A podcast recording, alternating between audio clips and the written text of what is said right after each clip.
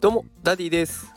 3人の子供を育てながら小学校の先生として働いております。このラジオでは子育てや教育を楽にできるそんなヒントを毎日お送りしております。さあ今日のテーマはですね子育て世代の HP 回復法というテーマでお送りしていきたいと思います。今日は子育て世代のねあなたの体力回復の方法について紹介をしていきたいと思います。まあ最初に結論を言ってしまうとよく寝てたまにはわがまま言おうよって言ってような内容になっております、えー、きっとね3連休も明けてちょっと疲れたなという方もいらっしゃると思いますので、えー、ぜひこの放送を聞いて体力回復をしてみてほしいなと思います。まああの前提条件としてやっぱり子育てってすごい大変ですよね。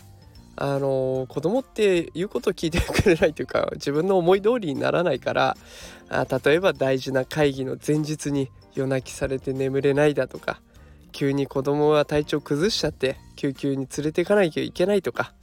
ねそれだけじゃなくて毎日ね家事をしてで子供の宿題見たりとか保育園とか幼稚園の準備したりとか、まあ、見てくれるだけありがたいのはわかるんだけど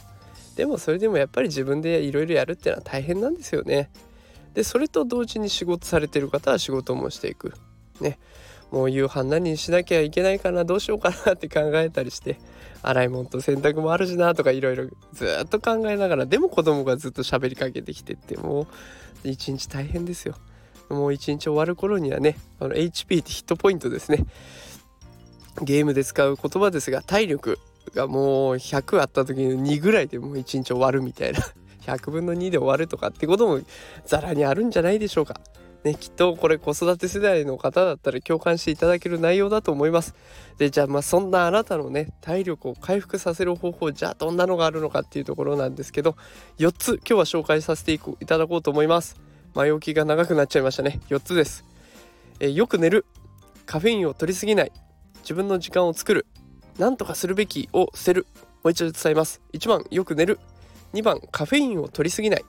3番自分の時間を作る。4番何とかするべきを捨てる。じゃあ1個ずつ解説していきます。1個目睡眠時間。これはもうよく寝るっていう絶対大事ですよね。睡眠時間がなくなって少なくなってくるとねその分イライラしちゃったりとか自分の体調も良くなくなっちゃうので睡眠時間は大切ですよというところです。で2番カフェインを取りすぎない。これはちょっと意外かもしれないんですけどカフェインを取るとね一瞬こうちょっと疲れ取れたなとかまあ、ちょっとリラックスできたって思うと思うんですけれども、まあ、これって何でかっていうとカフェインを取ると疲労物質がこう溜まってるっていうことを麻痺させてくれるそうなんですよ。ね、だから一瞬元気が出たって思い込んじゃう。でも実はその疲労物質は体の中に残っていてただ麻痺してるだけ。でそのカフェインがなくなれば当然また疲れが出てくる。でだからまたカフェイン取ると疲れが取れないまま麻痺してるだけっていう状態になるので疲労物質を根本から回復させてる取り除いてるわけではないというところでちょっと落とし穴になってますね、えー、カフェイン取りすぎないように気をつけていきたいところです。で3番自分の時間を作る。これは本当に大変なところで子供に合わせた生活時間を子供に合わせるっていうのが一番辛いんですよね。自分でコントロールできないから時間を。短時間でもいいから自分で時間をコントロールするっていうそういう時間を作りたいところですよね。子供が寝た後でもいいし寝る前でもこうちょっとシッターさんにベビーシッターさんに預けるとかでもありだと思います。今はもうきっといろんな役所市役所区役所いろんなところでこうパパママを応援する仕組みが整ってきているところが多いと思います私が住んでる自治体もこうファミリーサポートシステムがありまして保育園のお迎え行ってくれたりだとかあと代わりに何か、えー、買い物を済ましてくれたりだとかそういったことをやってくれるっていうサービスも出てきています。でだからやっぱりこういうものをうまく使ってね自分の時間を取り戻していくっていうことが必要かなと思います。で私はこう あの毎日ノートで文章はブログですね。ブログを書いているんですけれどもそれは朝早く起きて誰も起きていない時間に一人で淡々と書いてると、えー、こういう時間が結構大事で私にとっては幸せな時間になってます。4番何とかするべきを捨てるっていうところです。いや親になると私親になって初めて分かったんですけど家事もちゃんとやる育児もちゃんとやる仕事も完璧にしなきゃいけないっていうのがど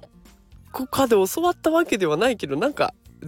暗黙の了解としてあるような感じがしちゃっていて親なんだからっていう言葉が呪いのようにつきまとってくるんですよね。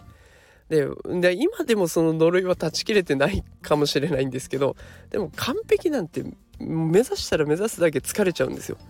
だから完璧なんて無理だと思って割り切ってやらないといけませんでも割り切っちゃうとね結構気が楽であの家事もねこの3連休洗濯物ちょっと溜まったけどいいかなとかいやこれ畳んでないけどまあなんとかなるでしょうとかってちょっと気が楽になる瞬間もあるので完璧を目指さないでなんとかするべきっていうのを捨てていくっていうのは結構大事かなと思います。さあということで今日4つ紹介をしてみました、えー、子育て世代の体力回復法4つです。1番よく寝る2番カフェインを取りすぎない3番自分の時間を作る4番なんとかするべきっていうのを捨てる。ね